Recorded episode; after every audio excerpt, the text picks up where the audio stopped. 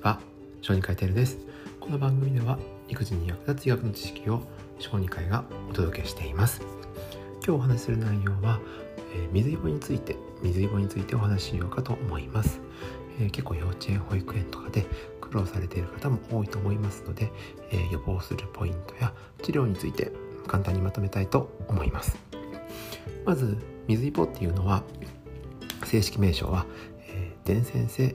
難属種。というウイルスの感染症になります。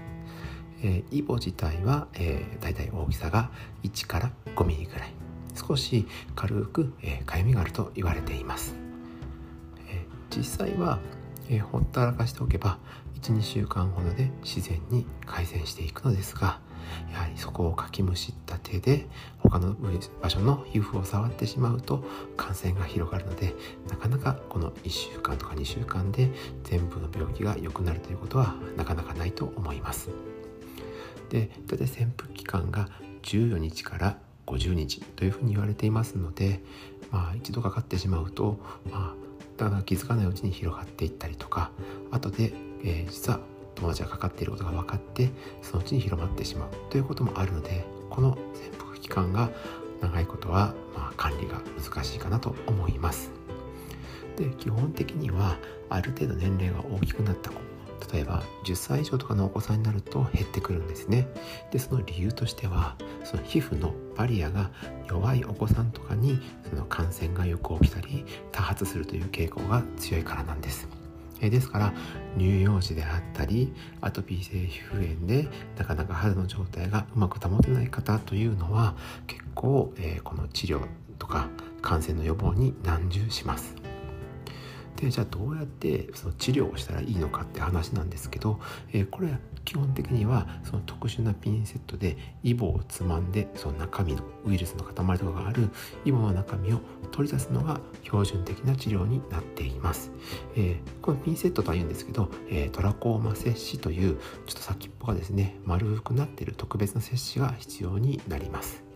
でこれを取る時にやはり痛いっていうことがあったりしますので、えー、必要があれば事前に麻酔の薬が入ったテープであったりクリームを塗ってその後に取るという処置をすれば痛みはかなり抑えられると思います。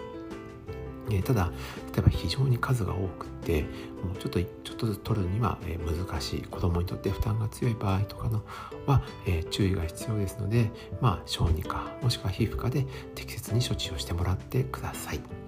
え飲み薬とか他の塗り薬での治療っていうふうの言われているのですがこれらの方法に関しては基本的に保険適用外になりますので、まあ、その適用に関しては、えー、主治医の先生とよく相談をした上でやるようにしてください。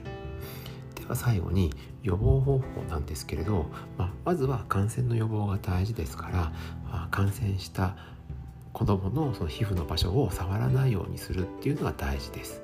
で次に例えば、えー、タオルとかその子が、まあ、皮膚を触った手が使って使ったようなタオルとかを共有しないことが大事ですね。大人の方も一応油断は禁物ですので共有をしない方が良いかとは思います。でこのように直接触れたものから感染をするのでプール自体では例えば移りはしないんですけどプールの時のタオルであったり、えー、ビート板を介して感染をするということはあるのでさっきから何度も言っていますけどその接触するようなものの共有は避けるようにしてください。えー、また皮膚の状態を良くしておくことも大事です要は皮膚の傷があったりするとその部分から、まあ、手で触った、ね、ウイルスがついた状態の手で触ると